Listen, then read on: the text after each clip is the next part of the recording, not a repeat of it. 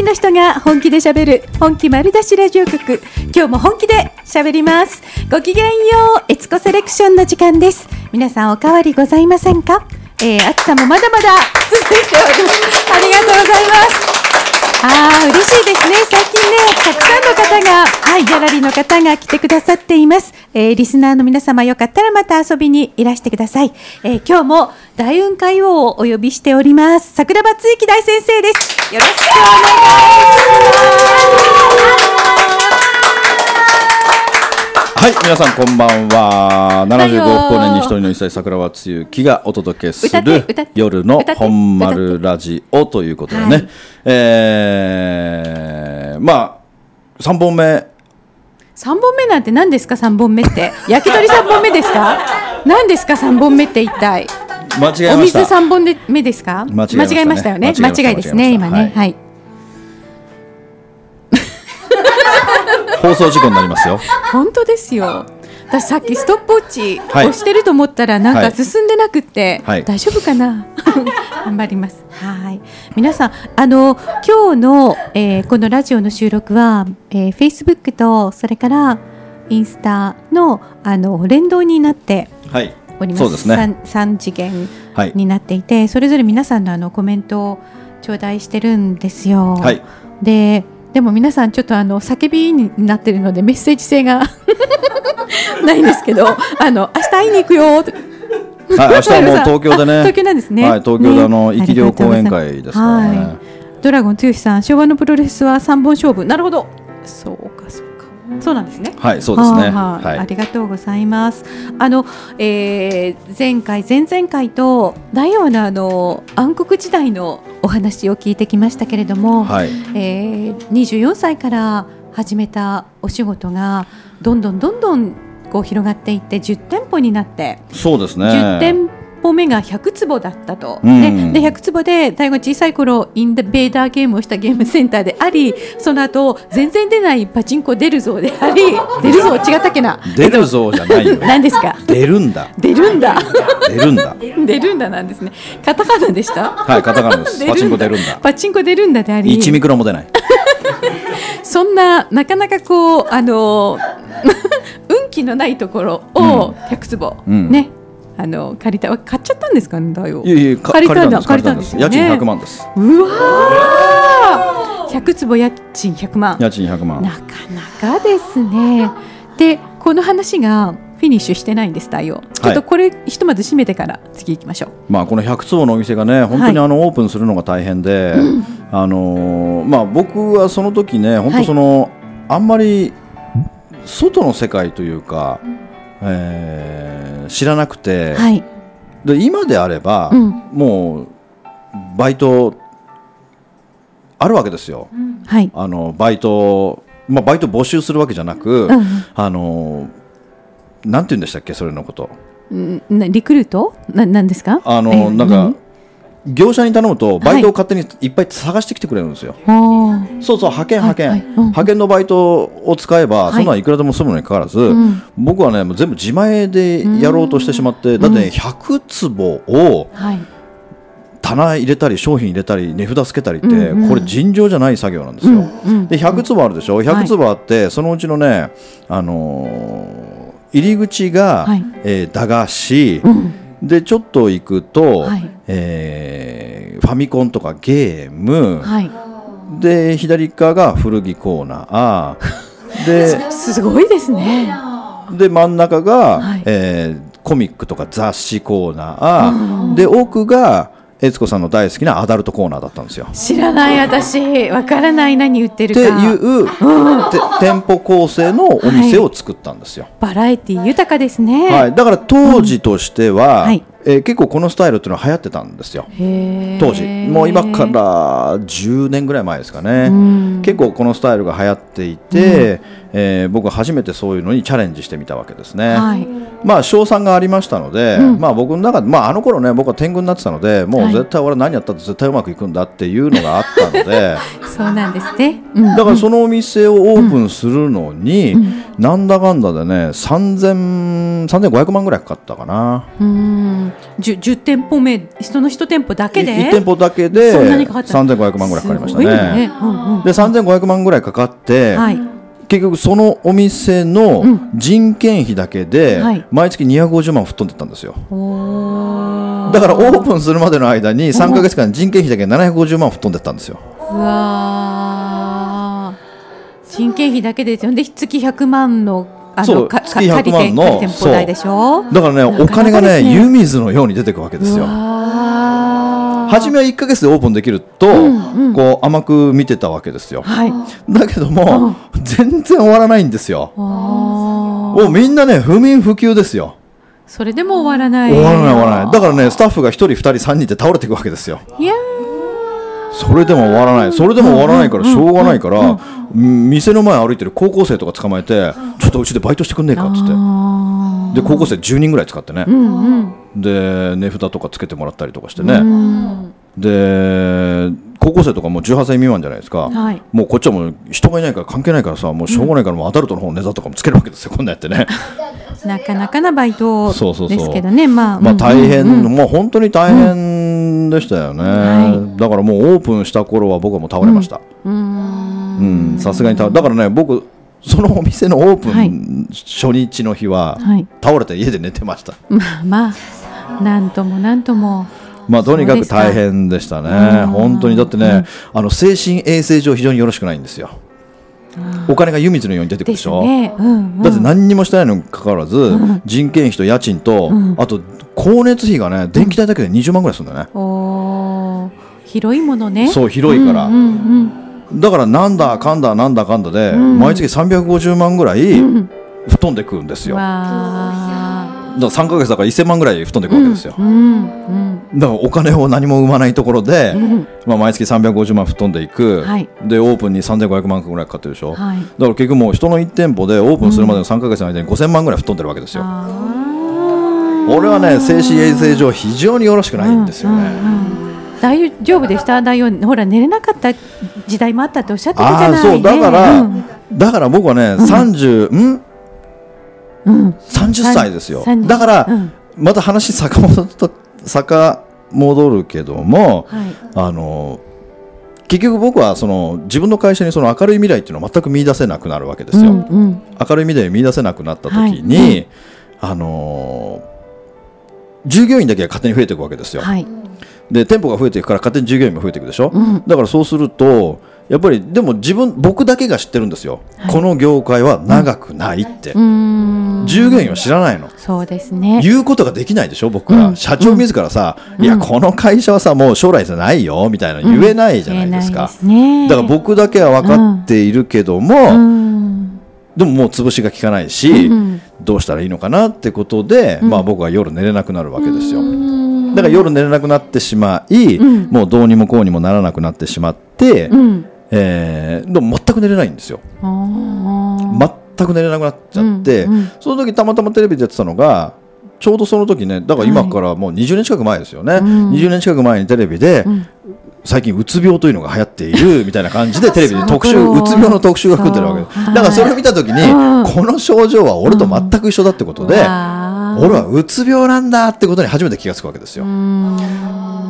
で病院に行くわけですよ、うん。はい、生まれて初めて精神科と行くわけですよ。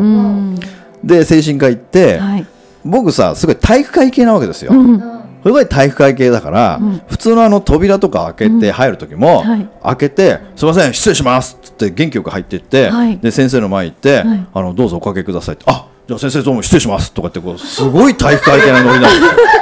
気元気ものすごい元気なんですよ。ねうんうん、で先生が、はい、桜さんどうしましたか?」って言われて「うん、いや先生俺実はうつ病っす」とか。よくわかんないけどすごいね勢い。はあ？ですよね。うん。あの桜庭さんいいですか？と、うん。うん、うつ病というのは、うん、うつ病患者は自分でうつ病って言わないですからね、うんうんうん、だからあなたはうつ病じゃないですよ、うんうん、それにねあなたみたいな元気なうつ病はいませんって言われて、うん、元気なうつ病はいません言われてね、でも、夜寝れないんで、まあ、それを先生に言ったら、じゃあちょっとお薬を出しましょうかねと言って、薬を出してもらうわけですよ。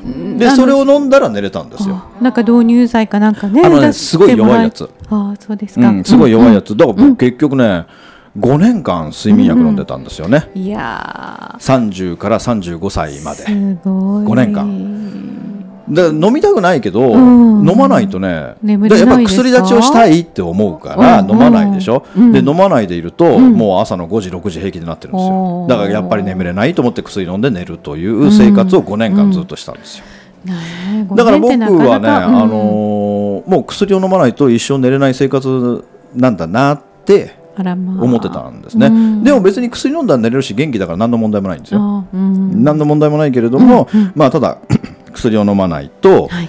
えー寝れないというね、うん。でそんな時に、まあ、小林聖華さんと出会うわけですよ。はい。飲んでる時だったんですね。そう飲んでる時もう事睡眠薬飲んでる時ね。もちょっと行き詰まってるでっていう、ね。そう。だから仕事が行き詰まるというか、うん。もう明るい未来が見えなかった。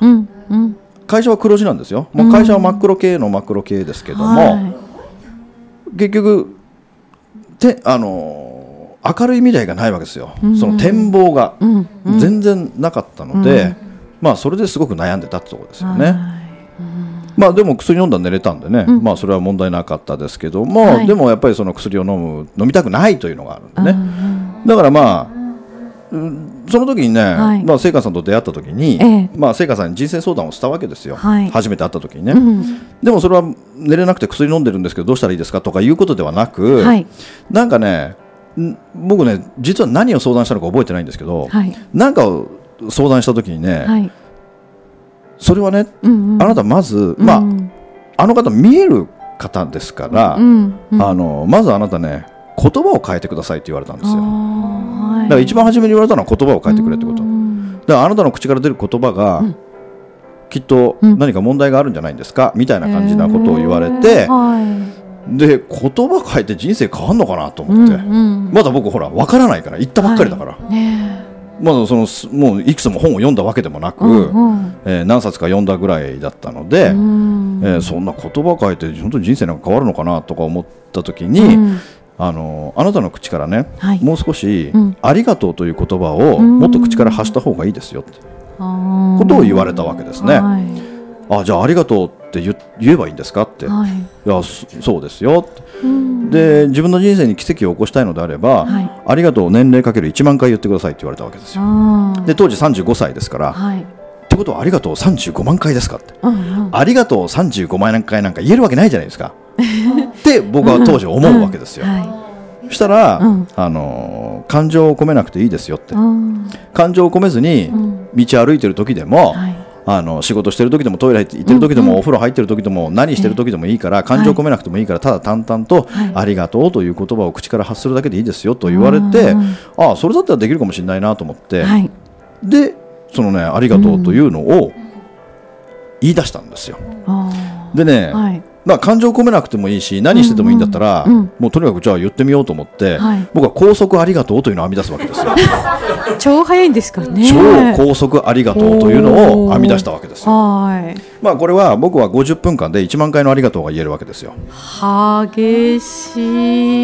50分間で、えー1万回のありがとうなので、あえー多分ね3週間しないで35万回言いましたね。だけど、ーうん聖華さんの言ってる通りはい。35万回ありがとう言っても、はい。人生に何ら変化がないわけですよ。だからすぐに、うん。聖華さんに文句を言いに行くわけですよ。そうですか。聖華さん。変わんない聖華さん35万回のありがとうを唱えましたけれども、うん。人生に何の変哲も起きないんですけれども、はい。って言いましたら、うん。桜庭さん、うん。それは愚痴ですか？っていうわけですよ。いや愚痴ではないんですけれども、報告なんですけども、みたいな。で桜庭さん実はねえこの「ありがとう」を35万回唱える間に、えはい。愚痴や泣き言や不平不満心配事妬み事一言も言ってませんか？って言われるわけですね。はい。ああ言ってました。うんうん。言うの忘れてましたけど、はい。その愚痴や不明不不平不満を言うと、うん。カウンターがゼロになるんですっていうわけですよ。自分の師匠ですけど、うん。師匠に突っ込みましたよ、うん。早く言ってくださいよって。なんでそれ早く言ってくれないんですかって。何度もゼロになってたんでしょうね。何度もゼロになってましたね。ねそうです何度もゼロになったので、うんうんうん、まだそこから気持ちを入れ替えて、うん、ありがとうを唱えることにするわけですよ。ほんでね、うん、10万回ぐらいかな、はい、10万回ぐらいのありがとうを超えた時に、はい、気がついたら、はい、朝だったんですよ。すごい集中力。もうあのなんて言うんでしょうかね、まあ無心のような感じですよね。ほんでね、うん、薬飲まなくてもね寝れるようになったんですよ。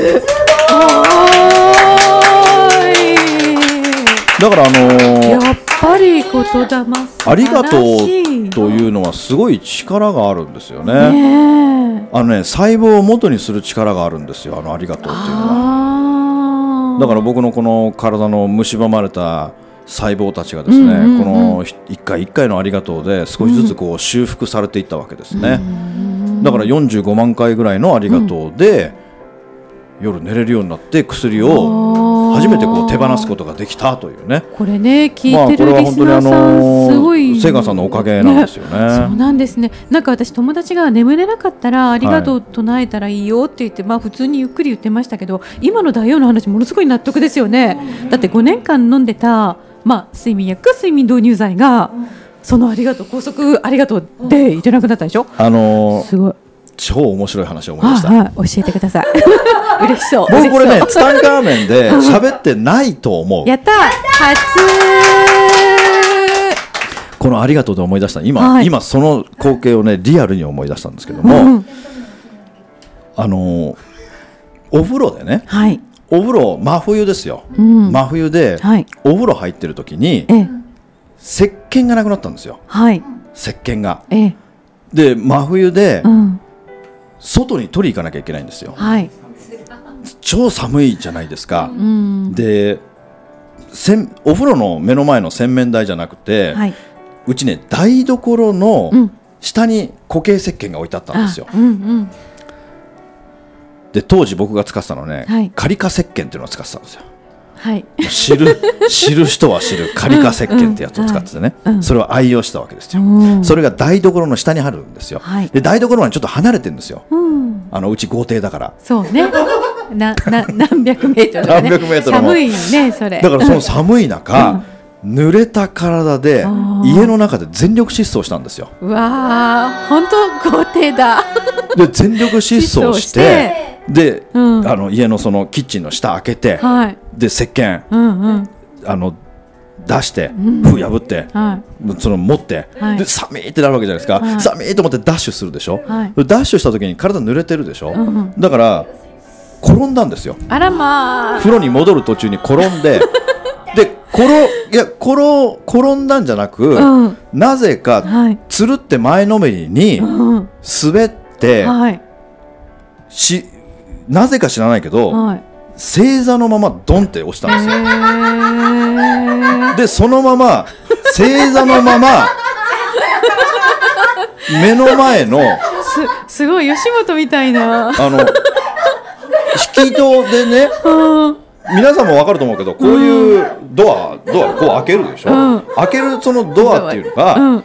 ガラスがこうなってるんですよガラスが。ガラスがガラスが。ガラスガラス戸がな何枚かになってる、ね、そうガラス戸がこう6枚ぐらいこう、はいはい、まあ木枠ですけどね、うん、木枠になっててガラスになってて、うん、正座のままそこに突っ込んでいくんですよ、はい、ガラス戸に突っ込んでいって。ガラスに突っ込んでいってでもどうにもならないんですよ。ものすごいスピードだから。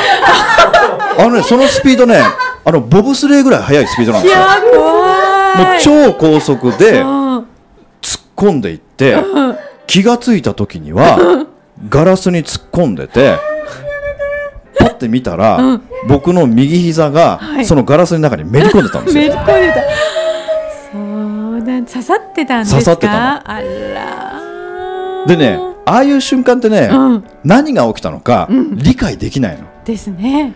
5秒ぐらい固まったの。理解できないの。全く理解できないの、はい、だけど膝はガラスにめり込んでてそのガラスの破片が膝に突き刺さってるわけ、うん、いや怖だからどうしていいか分かんないの、はい、でそういう時ってね痛くないの。アドレナリンが出てるから痛くないの。らしいですね。でなんか分かった瞬間脳から痛み物質が出るのね。そうそうそうそう、ね、そう。だけだけど、うん、放置しとけないでしょ？まあまあね。抜くわけにもいかない。ね。抜くわけにもいかないし放置するわけにもいかないわけですよ。いやすごいシーンです、ね、でもこれ勇気出してさ引き抜くわけしかないですよ、だからここで思い切って引き抜くわけですよ、はい、いやこの瞬間ね、うん、この膝のとこから血が噴き出るわけですよ。ですよでね男っていうのは血がダメなんですよ、うん、男はねもう注射すらダメですからあそうなんですか？男は注射もダメですよ。あら。無理無理無理無理。もう針が刺さるとかもないんですよ。今ギャラリーが全員男性手挙げ。そうなの？そうなんです、ね、無理無理無理。あらまあ。それでね、はい、僕は血がダメだから、うん、もうその自分のその膝から吹き出る鮮血で、はい、失禁するんですよその場で。出しちゃったの？出しちゃう？あ間違えた。失禁じゃ失神。ちょっといや まあどっちでもいいですけど気失っちゃったんで失禁もしたでしょうきっと。俺ネタでいつも失禁失禁って言うからまますよね。また間違えて言っちゃった、はい、あの失禁じゃないの。ほらみんな大爆笑マークありがとうございます。あの失神したの。きっと失神して失禁もしてますよねしてないしてないしてない。失禁はしてないその場で失神したの。失神してあのね面白いことにねその時ね、はい、意識が薄らいでいくんですよ意識が薄らいでいって、うん、俺このままこうやって死ぬんだって思うわけですよ。いやいや死にゃしないだろうけどだから出血多量出血多量で。ああほっといたらね、うん、ほっといたら出血多量で死ぬんですよ、であの家で一人一人。家で一人。一人の時。そう。で、うん、意識が薄れていくでしょ、はい、意識が薄れていって、うん、あ俺このまま死ぬんだって思うわけですよ、はい、死ぬんだと思った時に、うんよく考えたら、はい、これ誰かきっと家族の人間、うん、僕に連絡つかなくて、うんうん、きっと誰かうちの母親か妹か、うん、きっと僕のことを探しに来ると、うん、で母ちゃんは家の合鍵持ってるから、もし、僕は全裸なんですよ。そうね。風呂上がりだ、いろいろ考えちゃいますね瞬時にでも、母ちゃんがドア開けた時に、僕が生まれたままの姿で、大の字で死んでるって。大の字で、これ母ちゃんに対しても申し訳ないんですよ。だから俺死ねないと思ったんですよ、そこまで思ったんですか？瞬時に思った。瞬時に思った。でその時に意識が薄れていくから、そうだこんな時は、ありがとうしかないって思うんですよ。いやお見事ですね、出てきたんですね、ありがとうを唱えたの。すいですか。ありがとうありがとうありがとうありがとうありがとうありがとうありがとうありがとうありがとうで唱えたら意識が少しずつ少しずつ回復してたのうわそれでそのねちょうど僕が倒れてるところに手を伸ばせば電話があったんですよあの電話の呼気があったんですよ。はい、で呼気があったから、うん、すぐにそれで、はい、母ちゃんに連絡をして、うんうん、母ちゃんに連絡をして、はい、やべえと。やべえ。俺も死ぬかもしんねえと。とにかく、うん、もうすぐ家に来てくれと。で電話を切ったんですよ、うん、で母ちゃんじゃあ今から行くよとかってのんびりしながら、じゃあ大丈夫とか大丈夫じゃねえよって全然大丈夫じゃねえよ。大丈夫じゃねえから電話してんだよみたいなね、お母さん天然だからね。うちの母ちゃん超天然だから、大丈夫なのって。大切大切。いやもう膝からもう出血多量でもう意識が薄らいでてやべえんだよとかって絆創膏貼ればとかそういう問題じゃねえんだよ。いいなそうじゃねえんだそんな絆創膏ぐらいの傷電話するかっちゅうの。いい人をしこいたおっさんが。でだんだんこう意識がもうはっきりしてきた時に、もう母ちゃんもうすぐ来るわけですよ、でこのままの姿では、まずいわけですよ、はい、そんな母ちゃんにもうねもう三十何年間も見られてないですから、ねうん、見られたらまずいわけですよ。全然成長してないね、あなたとか言われたら困るわけですよ。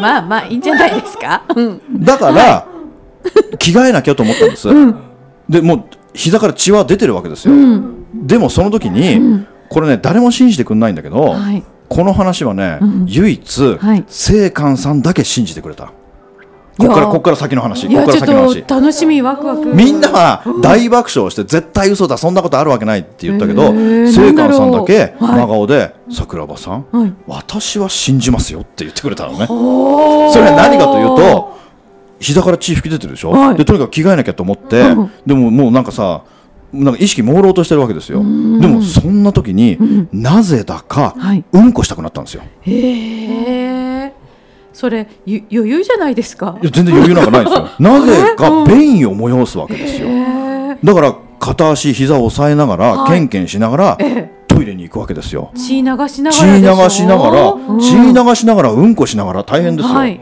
でありがとう言ってる感じでしょうか？そう、はい、だから血流しながらうんこしながらありがとう言ったのは僕だけですよきっと。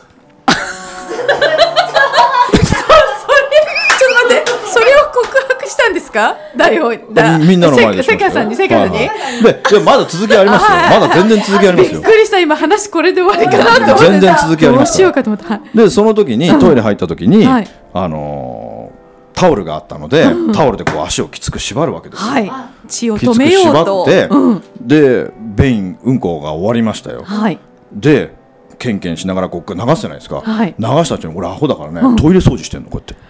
お見事。お見事話題を。その時もすでにトイレ掃除のあの学びはあったんですね。もちろんありましたからね。なんですね。でうちの母親が来てくれて、はいうん、であのー、車で病院まで行って、う、7針縫ったのかな、う7針縫いましたね、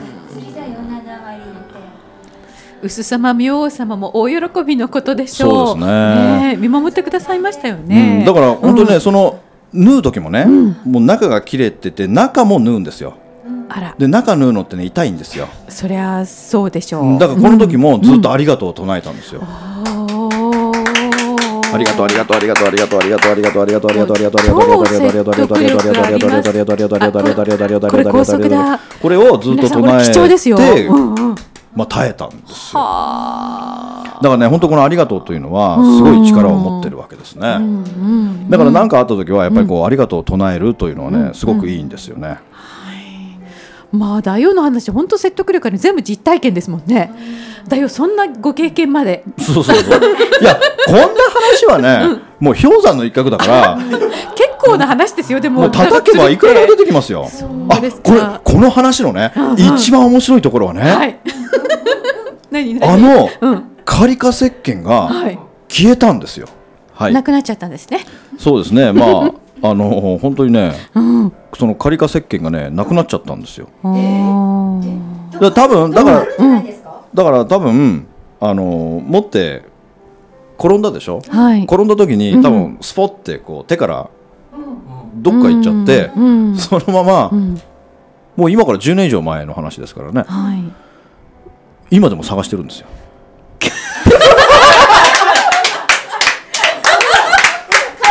そうそうそう。今でもカリカ石鹸探してる毎日探してる。毎日探してるのカリカ石鹸いまだに見つからない。宇宙のどっかから内容ブメランの法則帰ってきますよそうそうそう。だからね本当不思議不思議で不思議で不思議で不思議で。そうですね。うん。まあ別にな何のオチもないですけど、まあ、とにかく僕が言いたかったのは その「ありがとう」というのはすごい力を持ってるなというのは、まあ僕の中でね本当に。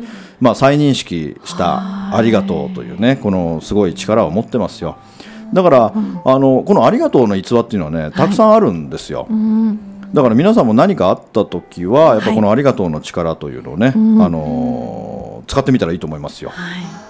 言い続けることですよね。そうそうそうそう。きっとね、うん、本当にね、ありがとうはね、すごいですね。ね。なんで皆さんも、あ、だから今これ見てる方もきっと小学生とか中学生のお子さんがいらっしゃると思うんですけども、うん。うんはい、そういう子どもたちのね夏休みの宿題にね、一番おすすめな方法っていうのがあってね、はい、あの小さな、ええ。えー、なんかこうカップ100均とか行けば売ってますよ。なんかね、はい、女性の人がなんかサプリメントとかコスメとかなんか入れる小さいなんかこうくるくる、ね、そうそうくるくる回すなんかこんな100均で売ってるのあるじゃないですか、うん。はい、あれをね3つ買ってくるんですよ。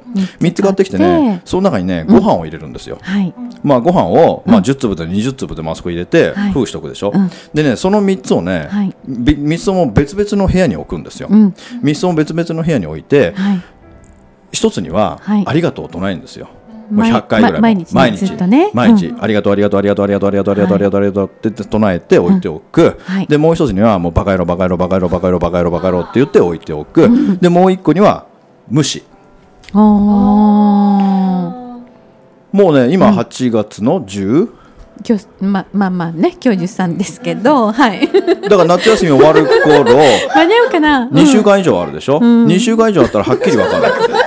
まあ今日放送されればねだよあそっか今日放送じゃないんだこれライブで聞いてる人には、ね、ライブで聞いてる人はね、はい、だからこれね小学校、中学校の自由研究というので使うと、うんうん、その子供たちが、うん、その本当に言葉の力っていうのはあるんだってことを再認識するんですよ、うん、多分お子さんは多分びっくりすると思いますよ。本当ですね。そうだからありがとう唱えるの、うん、バカ野郎言うやつ、無視するやつ、どういう変化が起きるのかというのを、はい、夏休みの宿題にしてくれたらですねその子供たちも本当にこの言葉の力っていうのは本当にすごいんだなってことを子供も絶対にわかります、はい、絶対にわかる。これ皆さん覚えておきましょうね。なんかあの大変な時に唱えていくっていうこと。でだよ私あと一つあの車に飛ばされた瞬間にそれを言い続けた人がいて、はい、無傷だったっていう話あるでしょ？う、ね、でやっぱ本当にありがとうの力って強いから、うんね、あと受験生のみんな分からなくなったらありがとうぶつぶつ唱えてみましょう、うん、どっかから出てくるかもねね頭うん。ね。ね、はい、ありがとうございます、まあ、だよ本当にあっという間でしたけどまた、はい、あの次回楽しみにしております、はい、えー、開運塾っていうののがありまして桜庭大王の